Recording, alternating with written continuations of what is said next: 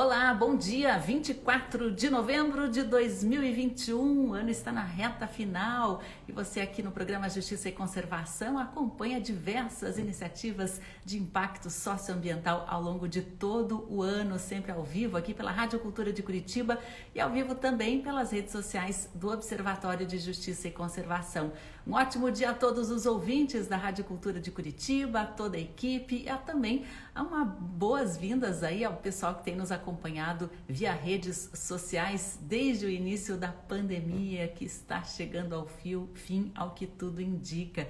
Bem, pessoal, hoje damos sequência aqui à série de iniciativas que participaram do projeto Legado 2021. Teremos uma iniciativa de Curitiba, a poesia abstrata, e hoje vamos conhecer também uma iniciativa de Goiânia, que é o Oásis de Sonho. Sejam todos muito bem-vindos, fiquem à vontade para participar das nossas conversas aqui hoje. Queria mostrar um pouquinho da iniciativa Poesia Abstrata para vocês. Eu quis fazer um lindo verso rico em prosa para o mundo que quisesse ouvir. Me disseram que o mundo não comporta cantador com prosa sem mentir.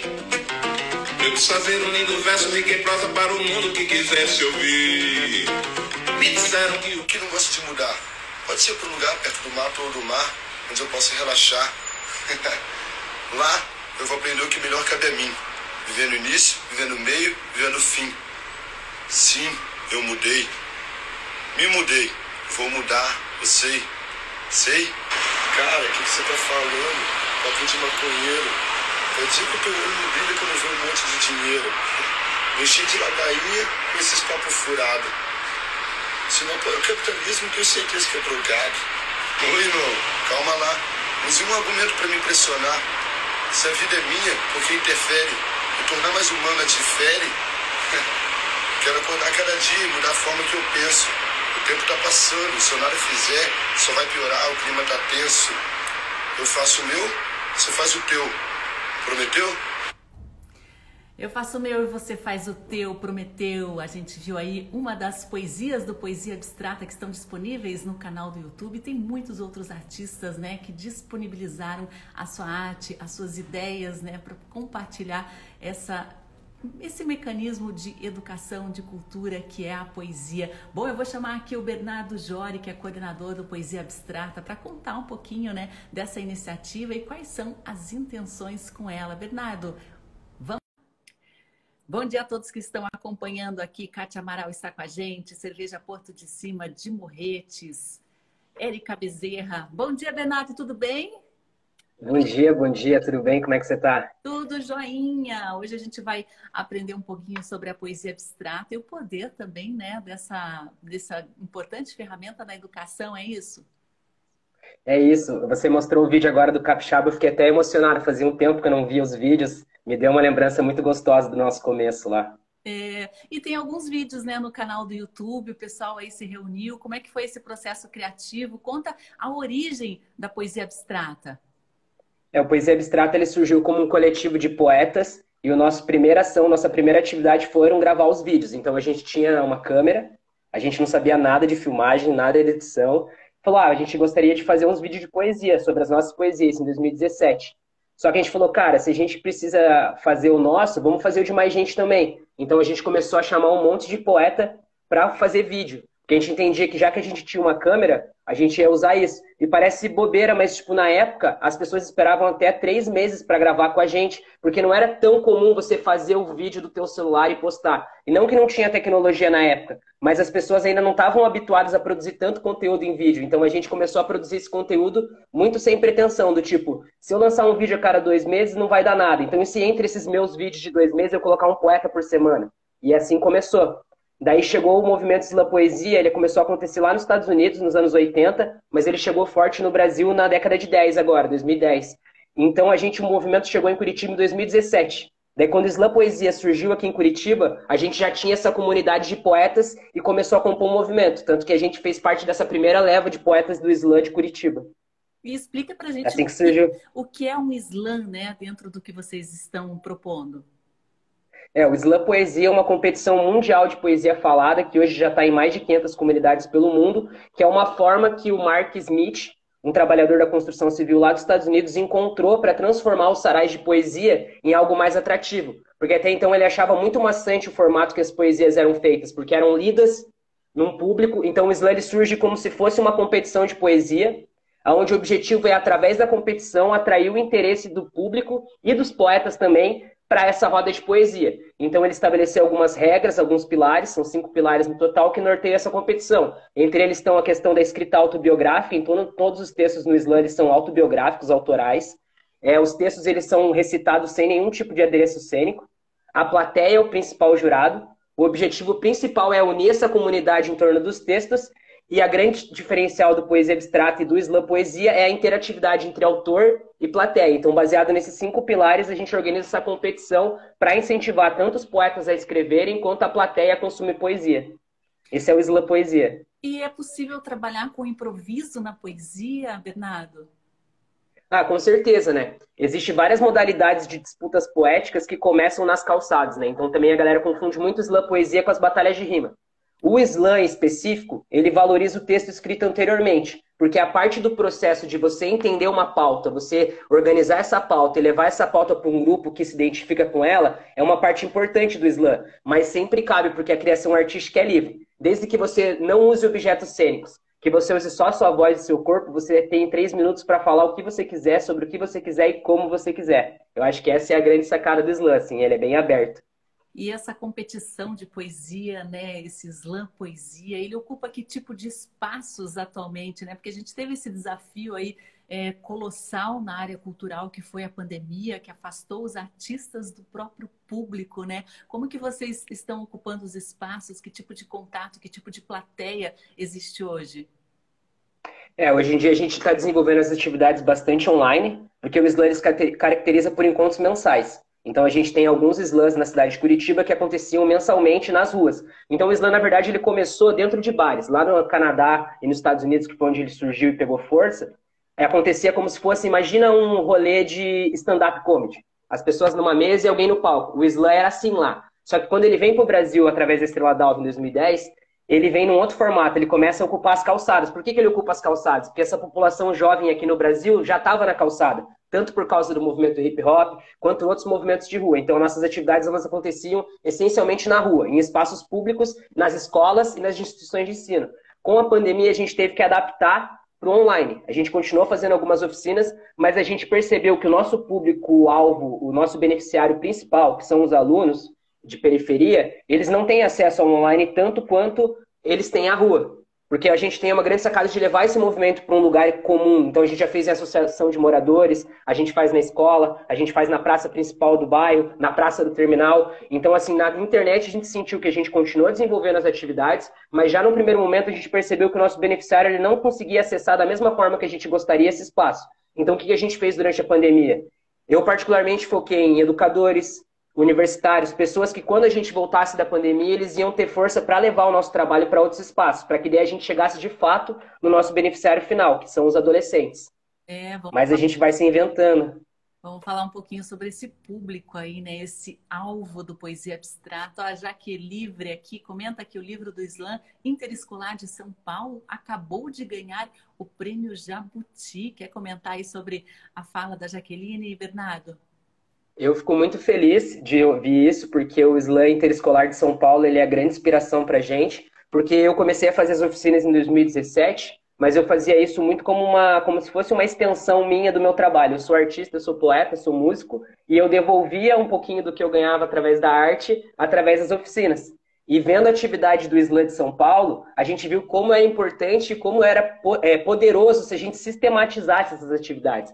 Porque até então a gente trabalhava com agenda livre, quando tinha tempo, vamos aí, vamos aí. Então a gente não tinha. Tanto que se você olhar o nosso Instagram agora, ele tá limpo. Porque a gente vai começar a nossa linha editorial agora. Porque até então a gente não tinha nem essa necessidade de promover o que a gente estava fazendo.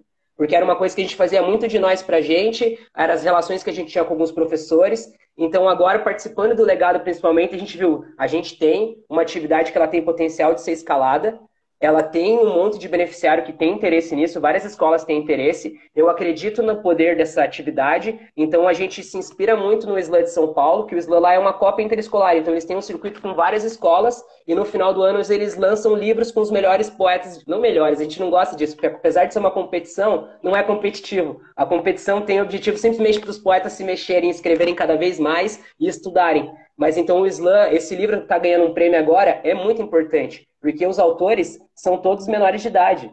São pessoas que cresceram no movimento e tiveram oportunidade de se desenvolver como artistas. Então, é um orgulho imenso ver um livro de poesia marginal, ainda mais uma poesia que tem a tendência de ser sempre oralizada, fazer o caminho inverso, chegar na publicação. Então, para a gente, isso é uma conquista muito grande e a gente espera em breve também fazer um livro aqui do Paraná, também, com vários poetas. Muito bacana, nossa, fiquei curiosa para ver esse livro aí premiado do Jabuti né, do Islã Interescolar de São Paulo. Vou dar um bom dia aqui para o Joaquim Casemiro, que está com a gente, a Isabelle Raves também. Pessoal, fiquem bem à vontade para participar. A gente está conversando aqui, para quem chegou agora, com o Bernardo Jori, ele que é coordenador da iniciativa Poesia Abstrata, né? E está falando um pouquinho do Islã Poesia, essa modalidade, digamos assim, de uma competição de poesia muito interessante. E vocês têm usado essa ideia, essa proposta, também como uma ferramenta de educação, né? Que acho que é um um dos objetivos é, da iniciativa, iniciativa Poesia Abstrata, Bernardo?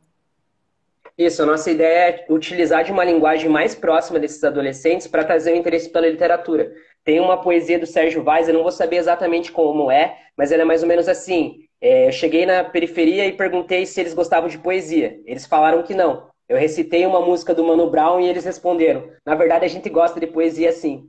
Então, a nossa ideia qual que é? A gente começou trabalhando principalmente com o nono ano, porque o nono ano ele já tem previsto no Plano Nacional de Educação a inserção de outras atividades, como rap, o slam poesia, como forma de estimular a produção de conteúdo. Então, nos últimos cinco anos, eu tenho trabalhado com a professora Adri Martins, no sentido que, quando vai começar os conteúdos de produção textual do nono ano, a gente insere logo no começo o slam, para que eles já não olhem para essa escrita como algo chato, como algo massivo, e sim como algo próximo deles. Porque daí, a partir do momento que a gente começa com o slam poesia, onde a forma ela não importa tanto no papel, importa mais o conteúdo. A gente traz uma primeira experiência dentro do conteúdo, para que depois, quando eles vão abordar os outros tipos de escrita, eles percebam que nada mais é do que formas diferentes, que a, essência daquilo eles já têm, que é falar sobre o que eles entendem, sobre o que eles sentem, sobre o que eles veem. Então a gente tenta trazer essa primeira abordagem da construção teórica de literatura sem a forma, para que eles possam primeiro se entender como escritores, como leitores, para daí que eles possam praticar a escrita como uma técnica, porque nada mais é, a gente tem essa visão da escrita como algo, uma inspiração divina que bate e eu escrevi. Não, ela é uma técnica como qualquer outra. Assim, você como jornalista desenvolveu sua escrita no sentido de fazer uma notícia, no sentido de fazer uma resenha. A poesia ela é mais uma dessas e ela tem um poder muito forte de identificação com esses jovens. Então a nossa ideia é isso, entrar na escola para trazer esse interesse pelo jovem pela literatura. E as possibilidades daí são infinitas, porque a gente acaba fazendo coisas muito multidisciplinares. Então, eu sou estudante de geografia, eu gosto muito de trazer a geografia para dentro dos textos. Então, na hora que eu vou abordar a oficina, eu pergunto: ah, sobre o que, que vocês estão afim de falar hoje? Ah, professor, eu não sei o que falar. E reclamar, não tem nada que incomoda vocês? Ah, não, não tem, professor. Mas como é que é o ônibus para você vir para a escola? Tem lugar para você sentar? E se você perder o ônibus, você chega no horário? Ah, é verdade. Você, menina, se você sair de noite, você fica confortável sair de noite sozinha? Então você começa a trazer questionamentos sobre a realidade e esses alunos têm muitas histórias para contar. Quando eles percebem que eles têm realmente, eles podem falar, eles se sentem acolhidos para falar, cara, a gente já passou por cada história que a gente ouviu que chega a ser, nossa, até arrepia assim de lembrar. Porque a nossa proposta é bem essa, fazer com que eles se identifiquem como leitores e como escritores. É, a Jaque Livre disse bem aqui, né, além de estimular o pensamento crítico, a criatividade e a oralidade, é, estimula também a expressão corporal. Olha, a Isabelle comenta aqui um projeto transformador, que lindo. A ideia é isso, né? A arte tem esse poder de transformar, né? De virar uma chave dentro da pessoa. E quando se faz isso com, com, com os jovens, né? Pode ser muito libertador, inclusive, porque eles caminham até num sistema de ensino, de aprendizagem, aprendizagem muito definido, com uma sequência muito lógica, né? E a vida não é nem um pouco lógica.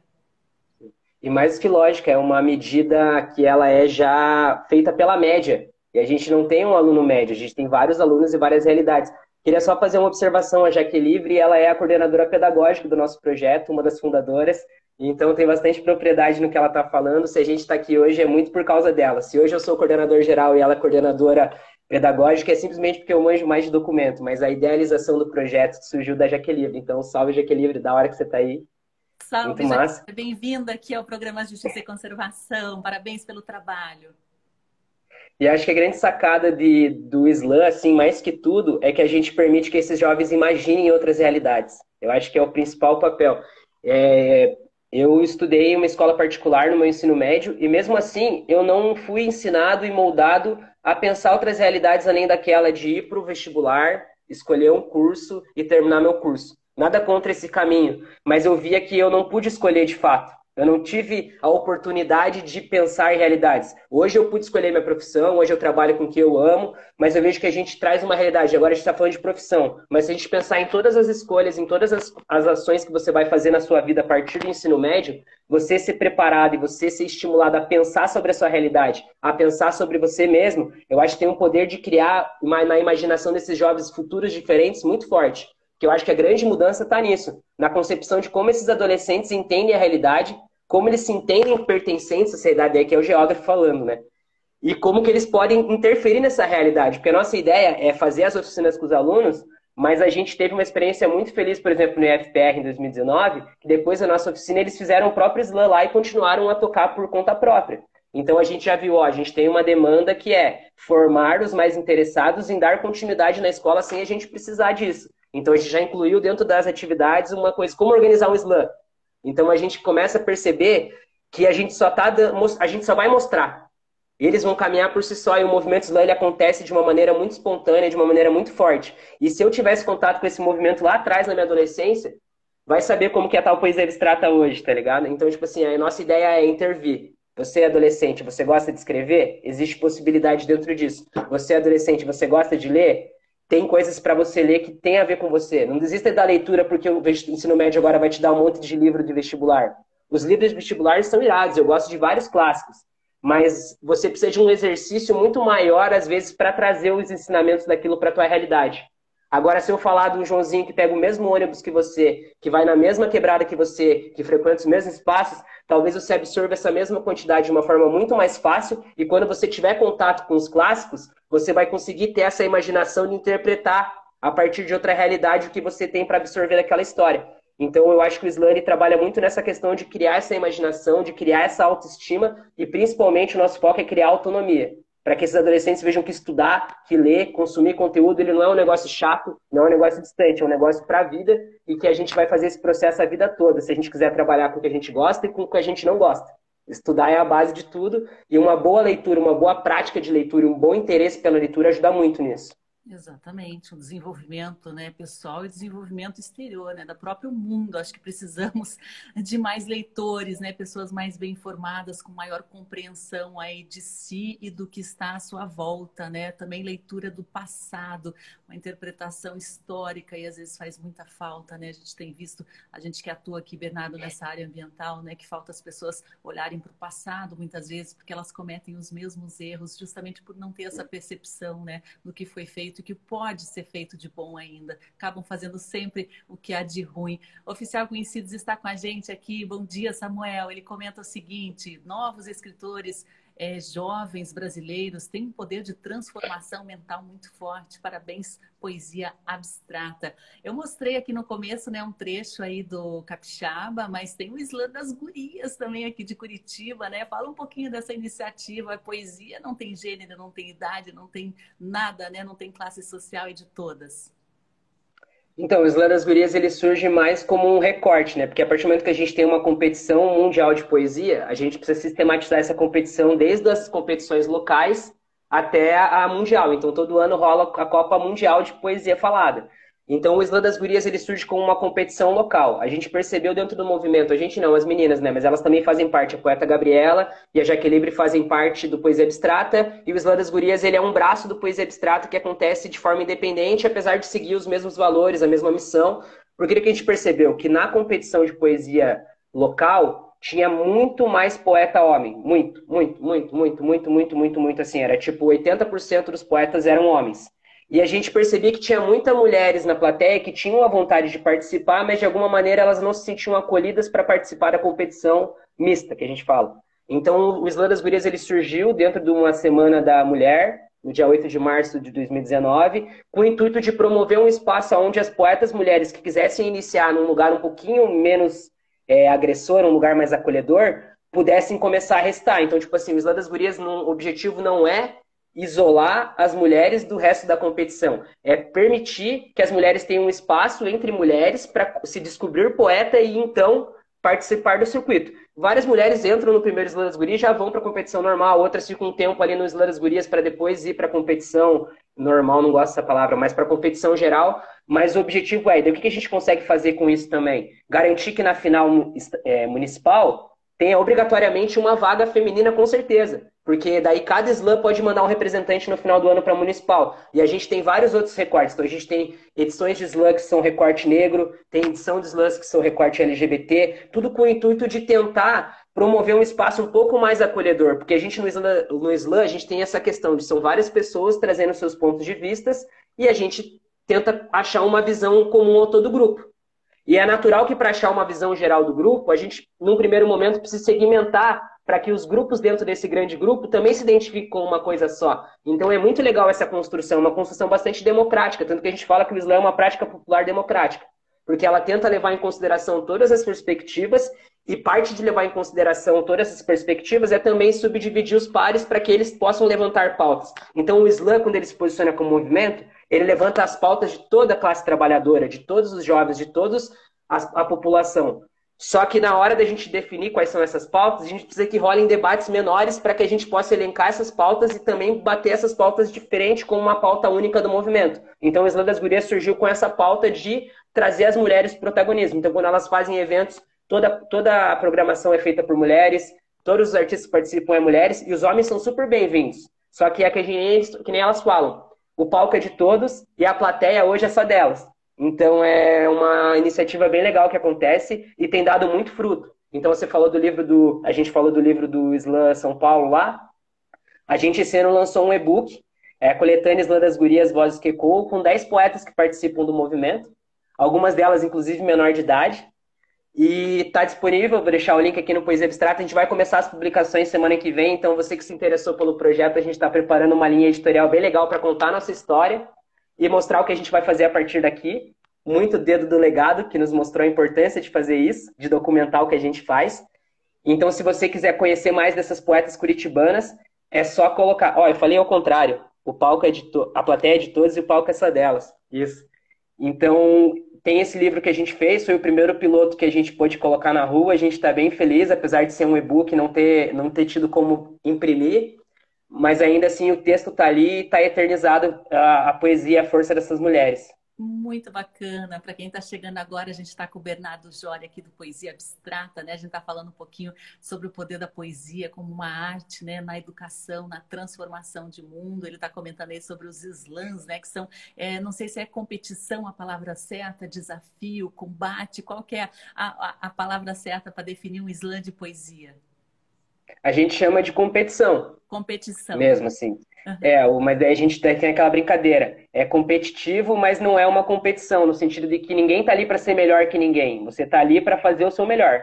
Então acho que essa é a grande sacada. Então, tipo assim, você vê as finais, tá todo mundo ali é, realizado com a poesia do outro, porque não é uma, não é a ideia não é ser o melhor poeta. A ideia é cada edição eu levar uma poesia melhor ainda. E tanto que a competição eu vejo que ela tem um efeito tão legal que a gente vê o grupo pegando o que dá certo e reproduzindo e o que dá errado não fazendo. Então, tipo, é muito interessante como se cria uma identidade. E se você vai para outra cidade, já tive a oportunidade de para outras cidades participar de slam, BH e São Paulo, a identidade dos poetas é outra. Você começa a ver, tipo, como que isso cria uma comunidade de fato, assim. Desde, tipo, assim, a gente tem um poeta, às vezes, muito expressivo que faz muita pausa. Se isso dá certo, pode ter certeza que na próxima edição vai ter várias poesias com umas pausas parecidas e, tipo assim, esse poder de entender, porque a gente tem a oportunidade do autor validar a poesia dele diretamente com o público. E por ser uma poesia que ela é oralizada, tem poesia minha que eu comecei lá em 2017, que eu recito até hoje, e não é a mesma poesia. Porque de tanto se apresentar com ela, de tanto mostrar, eu já percebi quais pontos são claros, quais pontos não são tão claros.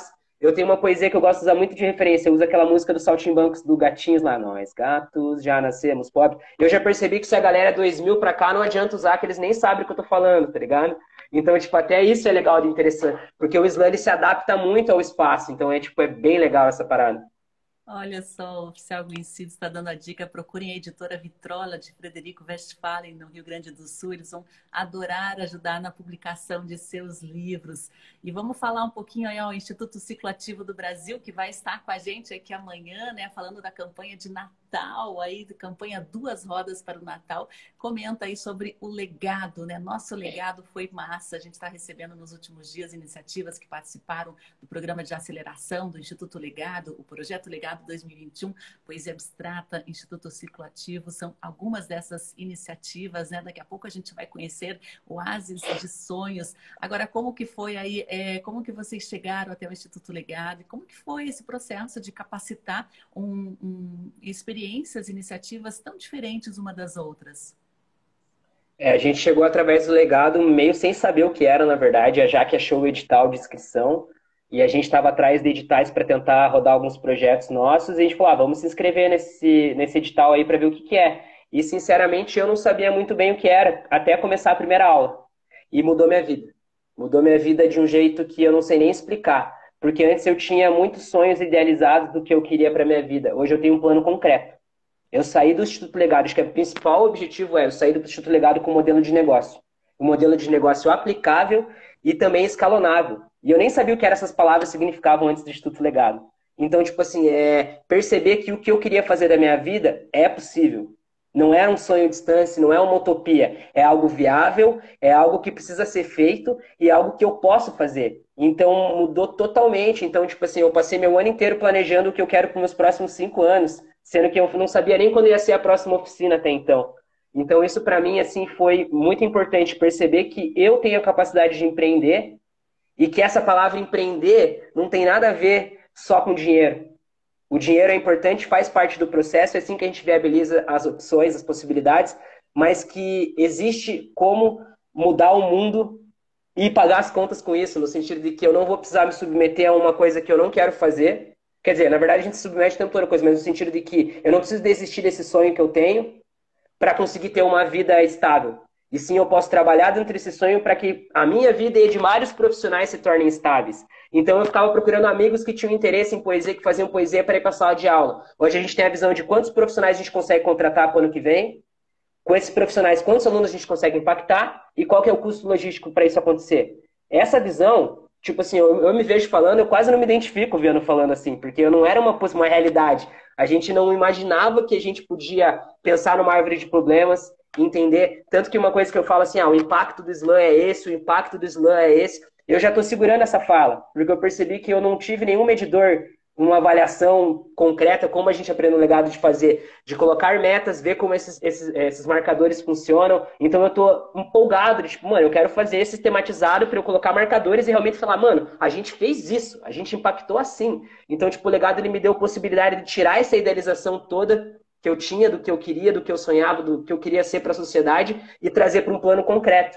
E isso é transformador, eu vou levar para o resto da minha vida e não tem, não tem valor que pague esse conhecimento que eu aprendi lá. Então, se o Poesia Abstrata vai caminhar aqui para frente de forma mais sólida, tem tudo a ver com o Instituto Legado que mostrou que meu sonho é viável, é possível e que ele é importante. Então, só agradecimento ao Instituto Legado e mostra aí o passo a passo de como fazer acontecer e fazer acontecer dando escala, né? Muito bacana a iniciativa do Instituto Legado, né? De empreendedorismo social, um dos parceiros institucionais do programa Justiça e Conservação, que traz essa oportunidade, né? De transformar, né? Essas ideias, esses sonhos, né? Muitas vezes que estão acontecendo de forma bastante amadora, trazer, né? Para o mundo dos negócios, realmente fazer acontecer com estratégia e com resultados, com métricas reais. Bernardo, nosso tempo acabou aqui. Muito obrigada por participar aqui. Parabéns pelo trabalho. Mantemos o contato. Estou ansiosa aí para seguir a nova linha editorial das redes da poesia abstrata.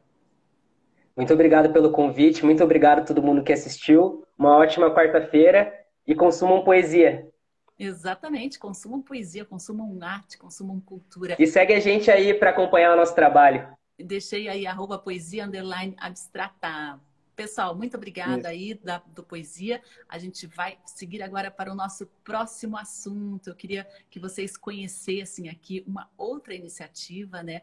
A gente vai com essa série de entrevistas sobre o Projeto Legado 2021 até amanhã, né? Estamos então já no finzinho, na penúltima iniciativa, e olha só que bacana, né? Oásis de Sonho é uma proposta que traz aí a transformação de espaços, né?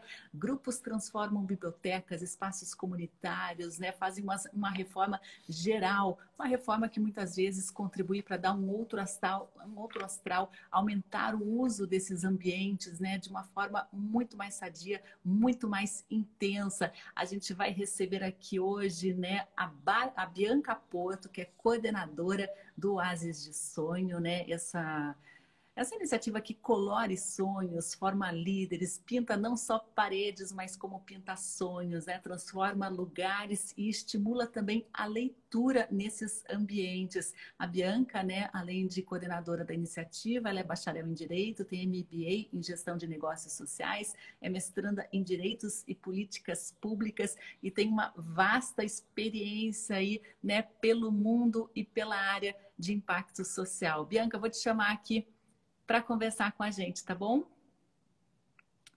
Aguardando aqui a conexão com Ases de Sonho para a gente seguir o nosso programa Justiça e Conservação, essa série especial aqui do Projeto Ligado. Bom dia, Bianca, tudo bem? Bom dia, Sandra, tudo certo? E você? Tudo certo. Tá falando de Goiânia? Estou em Goiânia agora.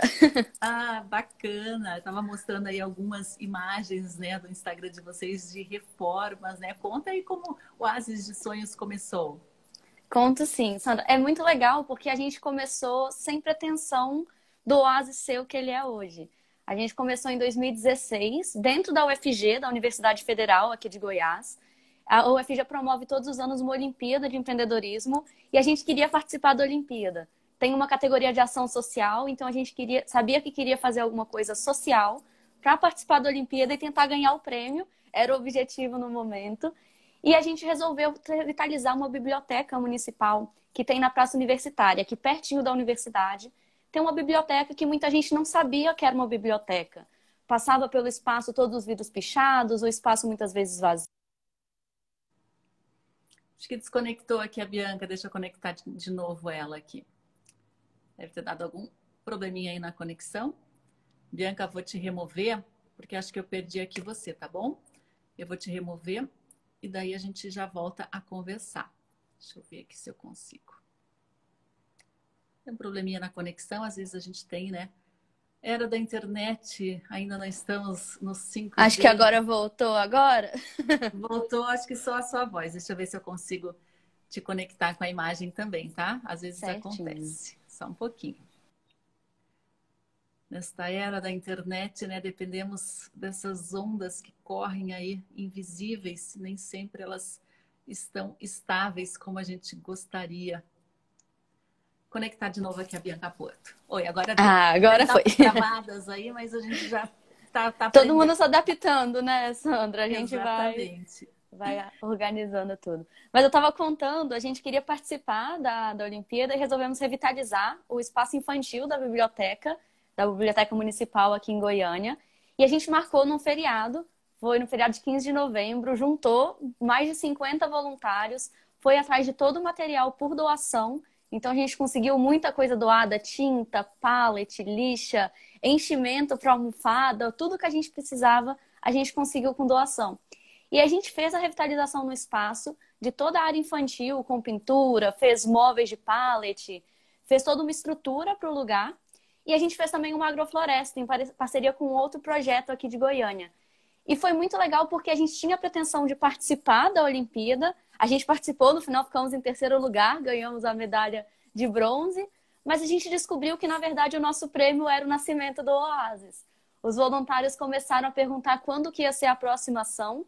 A gente começou a querer fazer a próxima também. Então a gente começou a procurar outros lugares para fazer transformações, para fazer intervenções. Começamos a receber vários convites e a partir de então o Oasis não parou mais. A gente começou a realizar várias ações em lugares, sempre em espaços coletivos, em espaços culturais. A gente gosta muito de fazer revitalização em biblioteca. Então, como eu falei, a gente estimula a leitura também, porque a gente gosta de transformar um espaço para leitura que seja agradável para as pessoas também. E a gente foi vendo que cada vez mais a gente conseguia mobilizar pessoas para participarem com a gente e fazerem a revitalização. Então, foi muito legal começar despretensiosamente ver o Oasis crescendo ao longo do tempo. E foi interessante também, Sandra, eu nem sei se você ia perguntar isso depois, mas já contando um pouquinho da nossa história, que com o tempo a gente foi percebendo que o que a gente fazia não era a revitalização do espaço. A gente faz a revitalização do espaço, claro, mas é como você falou na apresentação, é mais do que colorir as paredes. A gente começou a ver que as pessoas que passavam pelas nossas ações saíam transformadas e querendo fazer mais coisa. Porque a gente faz toda a revitalização em um dia. Então a gente junta um grupo grande, faz um mutirão e em um dia transforma todo o espaço. Então, os nossos voluntários saem depois com aquele espírito de se eu conseguir transformar um espaço em um dia, eu consigo fazer qualquer coisa que eu quiser. E a gente foi vendo que o nosso papel era muito nesse de formação de líderes também. E eu achei muito legal, eu estava acompanhando o B falando antes também, Poesia Abstrata é um projeto incrível. E a gente foi um pouco no mesmo movimento que eles perceberam também que as pessoas começavam a organizar as próprias ações delas depois de irem em uma ação do Oasis. Elas mesmas queriam fazer mais, queriam levar o projeto para os lugares que elas estão. Então a gente foi vendo, igual eles foram ensinando as pessoas a fazerem a própria competição de slam delas, a gente foi vendo que o nosso papel como oásis era ensinar as pessoas a fazerem os próprios oásis delas nos lugares que elas estivessem também. Ah, olha que legal, Instituto Cicloativo do Brasil, vocês colocam sonhos em paredes, né? E vocês transformam fisicamente até o astral daqueles ambientes que muitas vezes eram subutilizados. Sim, a ideia é exatamente essa, Sandra. A gente percebe duas coisas com, com o espaço. Um espaço mais bonito, mais alegre, ele é mais frequentado pelas pessoas, é o primeiro passo e é o objetivo pelo qual o Oasis começou para as pessoas se sentirem donas e começarem a ocupar os lugares que são delas também. Uma das minhas ações preferidas foi em uma creche, uma escola municipal aqui em Goiânia, que a gente fez uma revitalização, um espaço de leitura embaixo da rampa das crianças. É uma pré-escola, então as crianças são todas pequenininhas, e embaixo da rampa eles tinham um espaço inutilizado. E a gente conseguiu transformar aquele lugar em um cantinho de leitura. E as crianças passando por lá e olhando tudo colorido, é a coisa mais linda do mundo o vídeo que a gente recebeu de quando eles olharam o espaço pela primeira vez. Então, o primeiro ponto é esse. A gente vê que o lugar ele tem, como você falou, essa força de mudar o astral das pessoas, de deixá-las mais conectadas com aquilo, utilizando mais o espaço.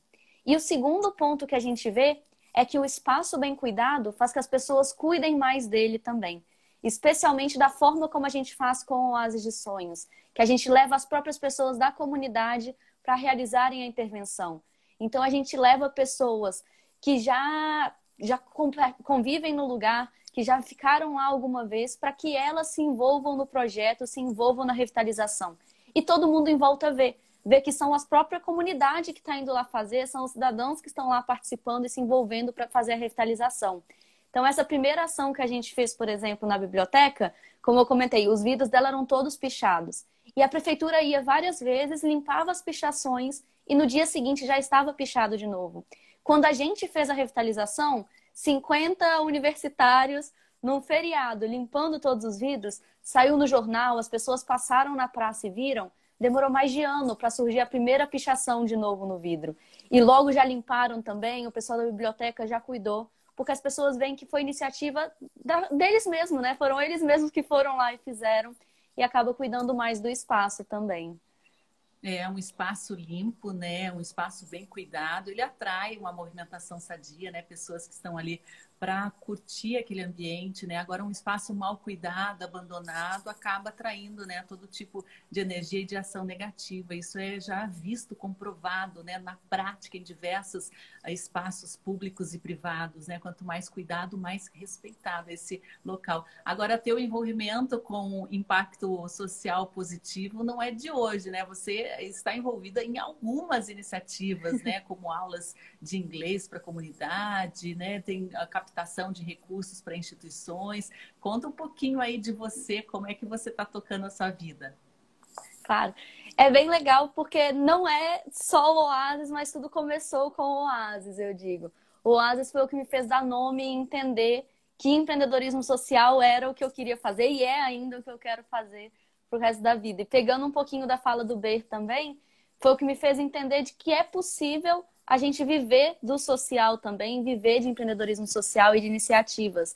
Tem uma frase até da Artemisia que eu acho muito legal, que é entre mudar o mundo e ganhar dinheiro, eu escolho os dois. E eu acho que é muito nesse sentido que o empreendedor social tem que ver também. Então, desde sempre, assim, na minha vida, eu gostei de me envolver com atividades voluntárias, de me envolver com elaboração de eventos, com curso, com visitas a, a locais que precisavam de, de, apoio. Acho que muito da minha família também. Minha mãe sempre teve muito ligada a, ações de caridade. Então, desde pequena, eu me envolvi com isso. E quando eu entrei na universidade, eu fui vendo que era possível fazer mais com isso também. Então, já na universidade, eu fui bolsista da incubadora social, que trabalha com cooperativas de catadores de material reciclável. E aí eu comecei a dar nome para as coisas. Logo depois surgiu o Oasis. Então a gente começou dentro da universidade também para participar da Olimpíada. A gente teve muita ferramenta que a gente recebeu lá. E depois deu continuidade à ONG, temos o registro, realmente formalizamos tudo que a gente faz. E eu fui vendo que tinha muito mais coisa que dava para fazer. Então, meio, por exemplo, de uma necessidade do Oasis, eu percebi que a maior parte das organizações tem necessidade de profissionalizar a captação de recursos delas. Então, de conseguir realmente fazer de uma forma estratégica e de uma forma que funcione e consiga chegar nos doadores e manter esses doadores. E aí surgiu a Grifa, que é uma startup de impacto social também, que a gente trabalha com captação de recursos junto às organizações sociais. Inclusive o Oasis está lá, estamos com uma campanha lá, inclusive. Então já fica o convite para o pessoal dar uma olhada. E foi por causa dessas iniciativas que eu fui cada vez mais me envolvendo nesse mundo de empreendedorismo social. Hoje eu participo ativamente de três projetos.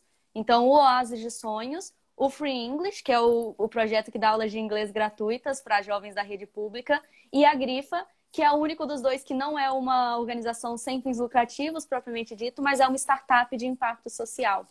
Então, eu fui me engajando nisso, fazendo cursos, me descobrindo e vendo que realmente o que me move, o que faz meu coração bater mais forte é a área social e principalmente ajudar as pessoas a se encontrarem nisso também.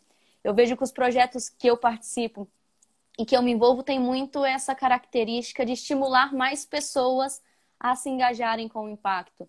Então, no Oasis, a gente capacita líderes para eles conseguirem mobilizar as próprias ações. Então, a gente mostra para essas pessoas que elas também podem ser um, elas têm um potencial de mudança incrível, elas também podem ser líderes, podem ser mobilizadores de outras pessoas para o impacto. Na Grifa também, a gente capacita as organizações para que elas consigam gerar cada vez mais impacto. Então, eu vejo muito que a minha missão de vida é trazer cada vez mais gente para o empreendedorismo social. É muito legal. Eu quero saber então para a gente finalizar aqui qual é a sua a mudança que você quer no mundo e como no caso essa aceleração do Instituto Legado vai te ajudar nessa nessa ideia. Perfeito. Eu vejo que o Instituto Legado ele deu as ferramentas que a gente estava buscando e não sabia muito bem onde encontrar. E principalmente ele mostrou para a gente todo o potencial que o Oasis de Sonhos tem. A gente já vinha atuando aí há, cinco anos, então já fazendo vários projetos, realizando várias ações com o Oasis, mas a gente ainda estava fazendo o, o que dava. A gente não tinha uma visão de futuro tão clara de onde a gente queria chegar e de tudo que a gente queria e poderia mobilizar. E o projeto Legado mostrou para a gente que a gente consegue chegar muito mais longe até do que a gente imaginava e que a gente consegue acessar os recursos para tornar isso possível. Então, foi com o projeto Legado, por exemplo, que a gente começou a pensar em entrar nas leis de incentivo fiscal para conseguir captar recursos para o Oasis, que são coisas que a gente não tinha pensado antes. Então a gente conseguiu entender cada vez mais como a gente consegue viabilizar a transformação que a gente quer e como a gente consegue utilizar as ferramentas para entender o que a gente faz e conseguir mostrar para as pessoas o que a gente faz também. Então, eu acredito que o principal ponto do projeto Legado foi fazer a gente acreditar mais na gente e mostrar como que a gente consegue chegar onde a gente quer. E em termos de meu sonho de transformação para o mundo, eu acho que tem muita coisa que a gente precisa mudar no mundo em muitos aspectos, em diversas áreas, e qual, todas as pessoas têm alguma coisa que move elas. Então, todo mundo tem alguma coisa que vai fazer o coração bater mais rápido, uma dor que dói mais forte quando olha para aquela situação. Meu sonho é muito que as pessoas consigam enxergar isso, o que, que elas mudariam no mundo se elas pudessem, e que comecem a buscar, igual a gente buscou com o projeto Legado e conseguiu receber, as ferramentas para conseguir tornar isso possível. Então, buscar dentro das suas possibilidades, dentro de tudo que elas conhecem ou não conhecem, como elas conseguem mudar as realidades. Tem uma frase que eu gosto muito, ela é de uma atriz da Lily Tomlin, que ela fala: Eu sempre me perguntei por que alguém não faz algo sobre isso. Então foi que eu percebi que eu também sou alguém. E eu acho que essa frase diz muito sobre a transformação que a gente tem que fazer também. Muitas vezes a gente fica esperando e fica falando, alguém tem que transformar isso, o governo tem que fazer alguma coisa sobre isso, quando na verdade a gente pode conduzir e liderar essa transformação também, que é o que a gente faz no Oasis, por exemplo. A gente vê espaços que precisam de cuidado, precisam de uma tinta, de uma corzinha e de um carinho, e a gente vai lá transformar, porque a gente sabe que nós somos um alguém que consegue fazer isso. E eu acho que quanto mais pessoas a gente contagiar com essa, com essa energia, com essa vontade de fazer mudança e de gerar transformação, mais a gente vai conseguir mudar o mundo também. De pouquinho em pouquinho, de pessoa em pessoa que a gente traz, mas a gente vai conseguir gerar transformação em diversas áreas que precisam de mudança. Seja qual causa for, todas as causas precisam de pessoas envolvidas e engajadas para gerar mudança. É, exatamente, todas as causas são importantes, né? Não adianta a gente colocar uma régua nisso daí, que nem sempre é tão matemático assim. Bianca Porto, muito obrigada, parabéns pela iniciativa. A Bianca está falando aí sobre o oásis de sonho que tem transformado espaços, né, reformado espaços públicos, bibliotecas, outros espaços comunitários, né, dando uma nova vida, uma nova cara, uma nova arte, um novo astral a esses ambientes para que eles possam ser mais utilizados, mais conservados também. E ela tem é, feito outras iniciativas aí que ela comentou, né? Aulas de inglês gratuitas, essa auxílio, né, para captação de recursos em organizações, muito bacana. A Oasis de Sonhos foi uma das iniciativas que passou pelo projeto Legado e amanhã a gente finaliza aqui com a nossa série de entrevistas, né? Vamos receber o Instituto Ciclativo do Brasil para conhecer a campanha de Natal Duas Rodas, né, que está arrecadando aí bicicletas, pretende fazer reformas e entregar essas bicicletas no Natal para famílias que precisam. Então amanhã a gente finaliza a série de entrevistas, né, Bianca? Muito obrigada aí por você ter participado. Agradeço demais. Um ótimo dia aí em Goiânia.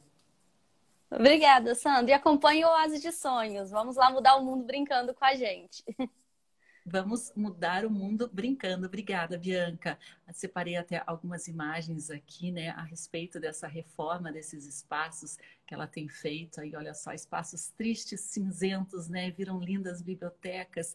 Olha só a reforma completa e feita em um mutirão de pessoas interessadas em uma pequena transformação que pode causar um grande impacto, né? Ambientes que podem ser usados para leitura, para cultura, para aulas, né? Para esporte, para lazer, né? Muito bacana a iniciativa Oásis de Sonhos. A gente pode ver, né, como ela falou, todo mundo tem uma responsabilidade, né? Todo mundo tem algo que incomode, mas nem sempre as pessoas tomam atitude, né? Tomam a iniciativa de fazer. É muito interessante, né, quando todos se mobilizam, todos escolhem uma causa aí para fazer fazer acontecer.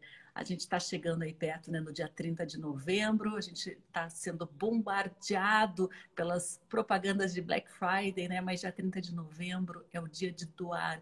Então, se você não tem tempo, se você não tem energia, se por alguma razão você não sabe como fazer acontecer, é, ajude instituições, ajude organizações que estão fazendo acontecer, né? Tem tantas causas importantes, né? Nenhuma é mais importante do que a outra. A gente tem batido muito aqui no programa Justiça e Conservação, na causa ambiental, na importância da preservação do patrimônio natural, né? Nós somos também uma organização não governamental que depende de recursos, né? Depende de colaboradores.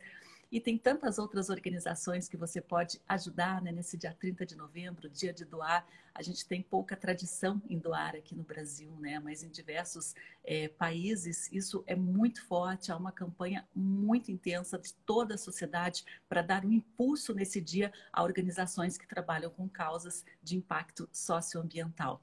Então, pessoal, aproveitem aí, né? Fiquem muito atentos a esse bombardeio publicitário da Black Friday e invistam o dinheiro de vocês onde vai ter um resultado em escala positivo, né? um impacto massivo positivo na nossa sociedade, não apenas nesse consumo desenfreado, né, que a gente tem visto aí trazer sérias consequências ambientais. Vamos investir aí em um consumo consciente, impulsionamento de organizações do terceiro setor, né, que a gente vê que o setor público não está cumprindo o seu papel em diversos aspectos para melhorar e desenvolver a nossa sociedade. A gente tem visto também que a iniciativa privada também, né, não tem nem, nem sempre tem esse foco realmente, né? O foco costuma ser mais no lucro do que no impacto social. Então, o terceiro setor está aí, precisa da colaboração de todos nesse momento, né? Passamos por um período difícil durante a pandemia. Eu acho que agora a gente tem que recomeçar e recomeçar com força, porque queremos mudar o mundo e para mudar o mundo a gente precisa dar as mãos a todos, né? Então eu deixo o convite aí para no dia 30 de novembro, dia de doar, você escolher uma organização fazer uma doação, fazer um, uma contribuição, né? Isso é muito importante para dar uma sobrevida a essas instituições. Ciclo Ativo do Brasil vai estar com a gente aqui amanhã, então, para finalizar, fechar com chave de ouro a série de entrevistas do programa Justiça e Conservação. Eu agradeço demais a todos aí que participaram, né? Semana que vem vamos ter uma semana especial de transmissões aqui. Vamos, no dia 29 de novembro, é o Dia da Onça, a gente preparou uma sequência de entrevistas, né, a respeito desse felino, maior felino das Américas. Vamos saber como estão os planos nacionais e os planos na América Latina para a conservação desse animal, a onça pintada. Vamos saber como, como funcionam projetos de reintrodução dos animais né, que estão cativos, a reintrodução na natureza. A gente vai aprender um pouquinho sobre turismo, né, o valor econômico, né? Uma onça viva vale muito mais né, do, muito, tem muito mais valor do que uma onça morta. A gente vai entender um pouquinho dessa, desses números do turismo de observação de onças. A gente vai saber que lá na Caatinga, né, um outro bioma brasileiro, tem também onças e um trabalho muito forte a respeito da conservação das onças da Caatinga. A gente vai receber aqui né, um cineasta, cinegrafista de natureza, mergulhador, que acabou de lançar um documentário no Globoplay, que está entre os mais assistidos, né, que fala o resultado, o impacto que teve as queimadas no Pantanal para esse felino e outros animais. A gente tem uma programação incrível para a semana que vem aí, vai ser a semana da onça, então não percam. E amanhã, além do ciclo ativo, a gente vai receber aqui o Clóvis Borges e a Mônica Guiar Borges. Eles são um dos casais mais antigos da conservação da natureza no Brasil. Eles fundaram, né, a SPVS, Sociedade de Pesquisa em Vida Selvagem e Educação Ambiental, acaba de completar 37 anos. Então é um casal que atua há 37 anos, quase quatro décadas na conservação, na proteção de florestas, né, e na conservação de animais também. Então eles vão contar um pouquinho dessa história amanhã a partir das 8h30. Começamos com o Instituto Cicloativo do Brasil e depois temos o casal Clóvis e Mônica Borges contando sobre a SPVS. E na sexta-feira, né, a gente tem a nossa coluna de turismo e a nossa coluna de história aqui fixas no programa Justiça e Conservação. Eu vou encerrando aqui por hora, né, a nossa transmissão ao vivo, mas hoje é quarta-feira. Quarta-feira a gente está com um projeto aí de lives especiais às seis horas da tarde. E hoje, então, Aristides Jataíde, ele que é advogado, ambientalista, vai estar ao vivo aqui nas redes arroba Justiça Eco e ele vai entrevistar o José Truda, né? Ele que é coordenador do Instituto Baleia Jubarte. A gente vai conhecer um pouquinho sobre as baleias que convivem aí na nossa costa brasileira, né? Quais são as espécies? Vamos falar também sobre o turismo de observação de baleias e golfinhos. Vai ser uma live muito legal a respeito de baleias hoje. Vamos entender o que está causando também esses encalhes. A gente tem visto aí uns encalhes de baleias bem frequentes aqui na costa paranaense, né? Que causam muita preocupação e muita comoção, porque as baleias são animais fantásticos e passaram por um extermínio ao longo das últimas décadas, últimos séculos aqui no Brasil poucas restaram, né? Existe uma população ainda significativa, mas muito menor do que já era antigamente, na época do descobrimento do Brasil.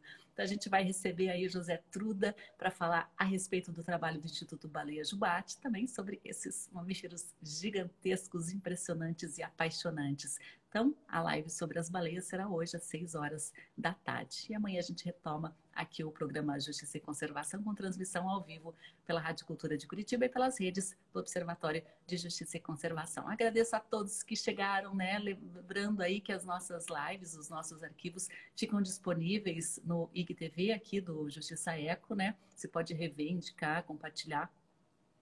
E nos, nas nossas redes a gente tem feito postagens é, diariamente. Inclusive, ontem postamos uma denúncia a respeito de um desmatamento em Prudentópolis, no Paraná, né? Um desmatamento de araucárias, que é o pinheiro símbolo aqui do estado do Paraná, uma espécie ameaçada de extinção. Houve um desmatamento para construir uma pequena central hidrelétrica, que de pequena, na verdade, não tem nada. É uma central hidrelétrica de um porte, pelo menos de destruição bastante significativo. Está acontecendo ali às margens do Rio São João, né, que uma, é uma área é, considerada monumento natural, ou seja, ela deveria ser protegida, é, totalmente é, blindada de qualquer tipo de destruição e de desmatamento, e não é isso que aconteceu. A gente vê novamente a história se repetir, né? O desmate de floresta nativa e o desmate do pinheiro araucária, espécie ameaçada de extinção que o COT tem uma moratória prevista em lei, né? Não se pode cortar o pinheiro e isso continua acontecendo